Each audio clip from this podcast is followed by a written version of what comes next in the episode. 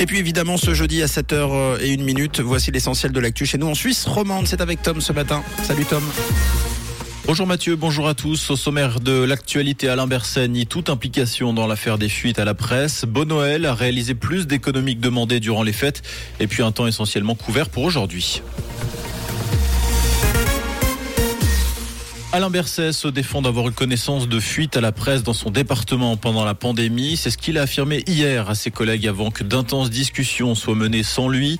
D'après le vice-chancelier, le Conseil fédéral entend mener la conduite des affaires sur la base d'une confiance rétablie sans préciser si elle avait été rompue. Alain Berset qui s'est dit prêt à collaborer pleinement avec les commissions. Les commissions qui, on le rappelle, ont décidé mardi d'ouvrir une enquête pour faire la lumière sur plusieurs fuites d'informations émanant du département fédéral de l'intérieur vers le Blic. Deux épiceries terre vaudoises vont mettre la clé sous la porte. Il s'agit de deux points de vente de la rue de Genève et de la Croix-d'Ouchy qui fermeront fin février. L'association Prométhère explique sur son site que le chiffre d'affaires des deux épiceries a baissé de 50% entre 2021 et 2022. Par ailleurs, le quotidien 24 heures nous apprend que le service de distribution de paniers frais va également disparaître suite au déclin du nombre d'abonnements. Au minimum, deux employés seront licenciés. Bon Noël a fait plus d'économies d'énergie que demandé. Le marché de Noël lausannois annonce avoir réduit de 33% sa consommation électrique en décembre, soit une économie de plus de 47 000 kWh. La municipalité avait fixé cette baisse à 20% par rapport à 2021. On rappelle que la manifestation devait notamment couper l'éclairage des places à partir de 23h30, mettre hors, hors tension certains frigos la nuit et ne faire tourner la grande roue qu'avec un nombre suffisant de passagers.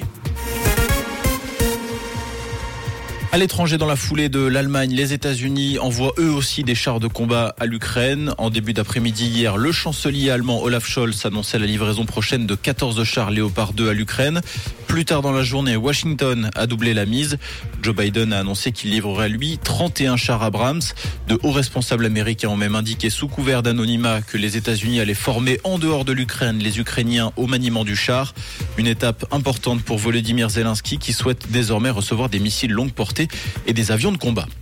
Le groupe Meta a annoncé qu'il allait mettre fin aux suspensions des comptes Instagram et Facebook de Donald Trump. Le public doit pouvoir entendre ce que les personnalités politiques disent afin de pouvoir faire des choix éclairés, a justifié le responsable des affaires internationales de Meta dans un communiqué. Les différents comptes du milliardaire avaient été suspendus après l'assaut du Capitole en 2021. À noter que l'homme politique avait déjà été réadmis sur Twitter en novembre 2022, quatre jours après avoir déclaré sa candidature à l'élection présidentielle de 2024.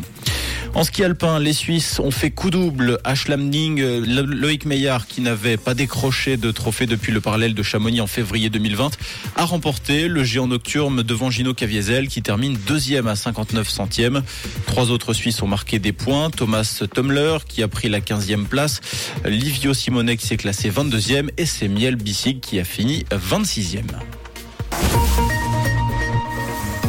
Pour ce matin, une couche de stratus bien présente sur la région avec moins 8 degrés à prévoir à Néru et à Coton. C'est moins 1 degré à Ottawa et à Forel.